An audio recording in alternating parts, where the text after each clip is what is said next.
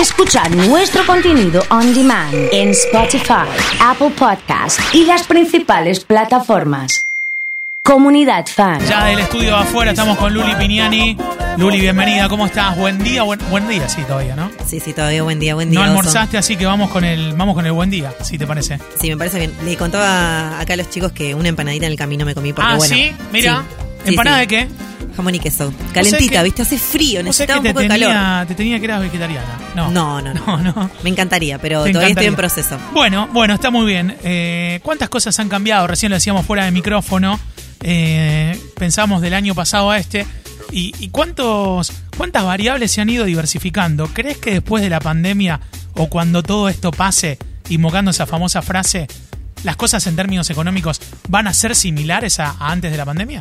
No, yo creo que cambió mucho. Eh, lo que hay que entender siempre en la parte de, de economía es que la economía es la suma de individuos. Y si cambia el comportamiento de los individuos, cambia lo que sucede con la economía. Entonces ahí para ver un poco hacia dónde va a ir todo esto es entender el comportamiento que nosotros vamos a tener y lo que cambiamos nosotros desde diciembre de 2019 hasta ahora. Yo creo que la cabeza del ser humano, no sé, validámelo, pero cambió muchísimo. ¿Cambió más eso o cambió más el precio del asado, por ejemplo? Creo que. Es difícil esa, Es ¿eh? difícil, Es es difícil. La verdad que. que, mm, yo creo que cambió más la cabeza, pero bueno, el precio del asado fue una locura lo que aumentó. Claro, Eh, aumentó directamente, no aumentó, cambió, No cambió, aumentó. aumentó. Siguió el camino porque siempre vamos para arriba con los precios. Eso es una cuestión que hay que tener en cuenta en lo que es la economía. Es muy difícil que los precios vayan hacia abajo. Tiene que haber algo, alguna intervención o algo que no esté regulado por el mercado, pero por lo general acá en Argentina van para arriba. Bien, eh, ¿el por qué? ¿El por qué? Bueno, ahí... ¿Por qué el asado y por qué a lo mejor no tanto otro corte?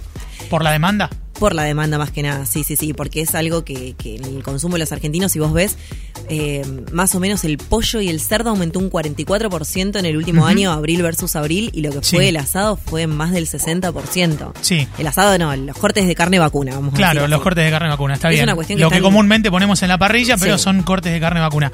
Eh, recién fuera de micrófono estábamos hablando de esto y a lo mejor influye en que el asado, en muchos casos no, y en otros sí, y quizás estos han sido determinantes, eh, es, el, es el aspiracional, es el gusto, es lo más cercano, lo que puedo hacer, ¿no? Sí, culturalmente acá en Argentina el, el asado es como, ¿qué gustito te das? El asado de los Un domingos, el asado. con tus amigos del fin de semana. Sí. Entonces, eh, también por eso preocupa tanto, porque es algo que en las canastas de los argentinos, cuando se evalúa el aumento de precios, siempre está el asado y tiene un gran peso, porque culturalmente se debe incluir. Bien. Entonces, eh, ahí lo que, lo que está culturalmente incluido tiene tendencia a aumentar, por lo que no está culturalmente instruido, ¿no? Sí, es una cuestión de oferta y demanda, que la verdad que el mercado muchas veces se mueve por, por estas dos variables que presionan sobre los precios. Más gente comiendo asado, más caro es el asado. Más demanda, más aumento de precios. Si no, más si es gente que no quiere comprar dólares, más aumenta el, el blue, en este caso, que no está regulado. Totalmente.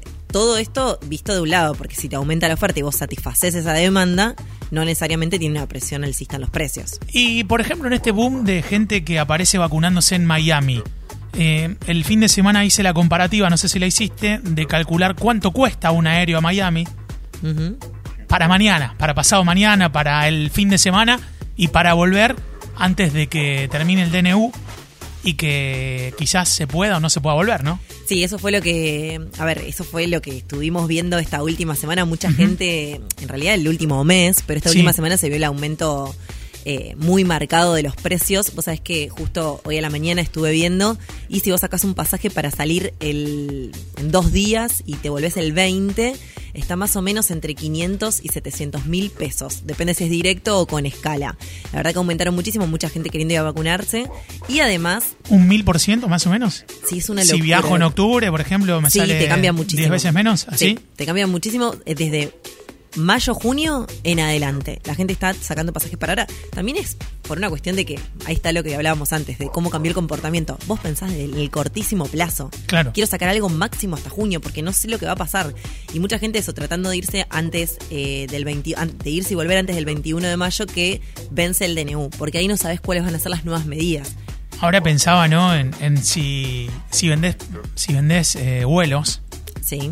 eh, haces una publicidad de este tipo, digamos, no sé, lo mandas a Ángel de Brito a que se vacune y después que diga que estuvo en Miami y todo, los vuelos pasan a, a pagar toda la publicidad que estás haciendo y más, ¿no? Totalmente, yo creo que en un mundo tan globalizado y tan mediatizado como en el que estamos, la publicidad se repaga fácilmente, aunque sea cara, eh, porque bueno, la gente es como que estamos ahí con las redes, con todo, consumiendo lo que vamos viendo y yo creo que los medios lo que nos van generando es esa necesidad y nosotros la vamos tomando muchas veces. Eh, pero son los medios, netamente, o las redes, o, Las o la información. Es la información. Al estar tan globalizado, el acceso a la información es mucho más fácil, mucho más eh, diario, minuto a minuto, y nosotros vamos sintiendo esa necesidad. ¿No te pasa que a veces lees en algún lado, vamos a lo más simple, lo que está pasando hoy día, el COVID, los casos de muerte, los casos de internación, y vos decís, te empezás a sentir mal, te lo empezás a internalizar en tu cuerpo. No, O sea, es, es, una que, es que- locura. Es que, claro, ahí hay una influencia con la información. Siempre lo hablamos, siempre lo trabajamos.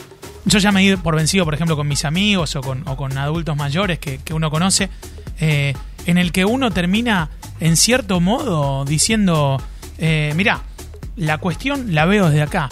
Salí de, esa, de ese loop informativo porque te generan estos efectos que vos estás describiendo. Y que después si salís caminando afuera o vas y venís, nada, como que todo sigue igual. Sí, sí, es que ahí está, está la cuestión y, y yo creo que hay tanta información que una vez se marea. Cuando estaba eh, viniendo para acá, escuchaba que estaban haciendo una publicidad de una agencia de turismo que te vendía el pasaje a Estados Unidos con la estadía y te hacía el trámite de la visa. Y te decían que para hacer el trámite de la visa, si no lo hacías con ellos, tenías un año de demora, para renovarlo tenías tantos días, si no alcanzabas antes que te venza el DNU. A ver, no digo que no sea verdad, pero ¿dónde chequeo yo esa información? No, no, no. ¿Qué Y hace ya- la gente? Ya ¿Consume estamos, eso? ya estamos en condiciones de decir que es mentira.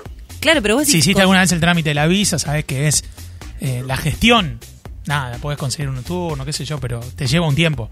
Hay un tiempo que te lleva. Pero te están generando el miedo. Vos querés hacerle si Claro, yo voy a la gente de claro, turismo, le contrato claro. el pasaje, todo, todo junto. Sí. Evito los problemas que me están diciendo que puedo llegar a tener.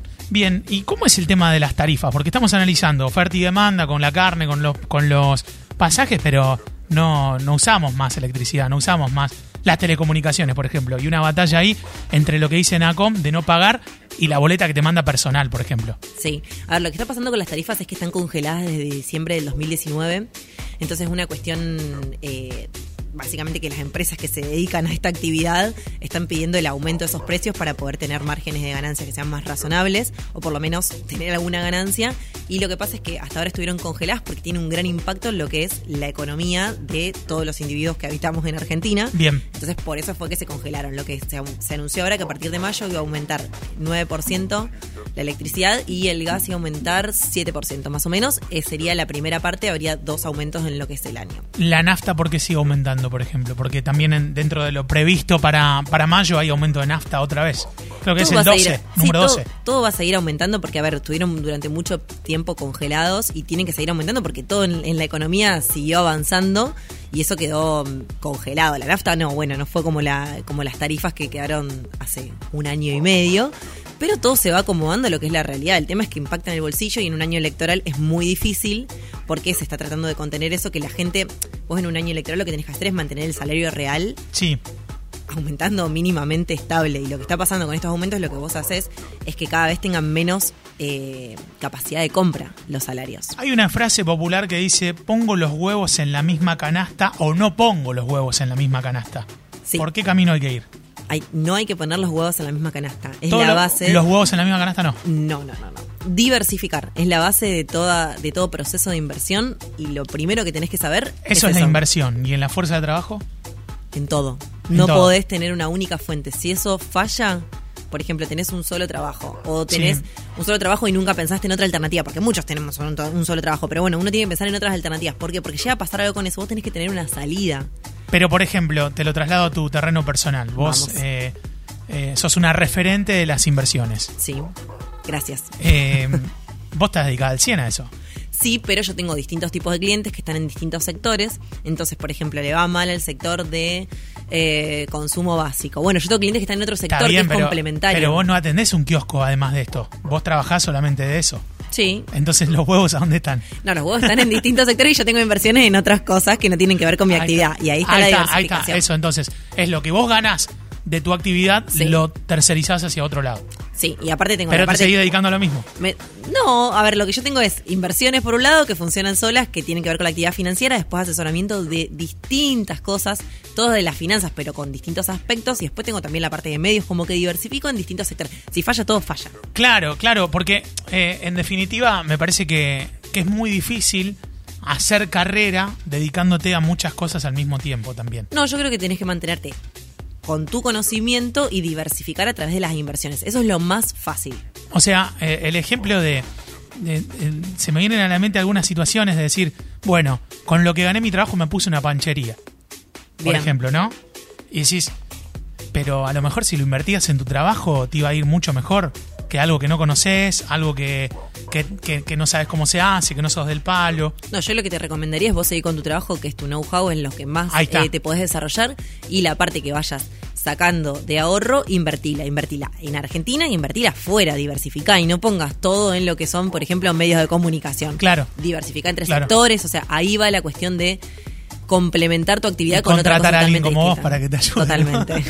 Gracias, Luli, ¿eh? Un beso. Luli Piñani ha estado con nosotros aquí en Comunidad Fan.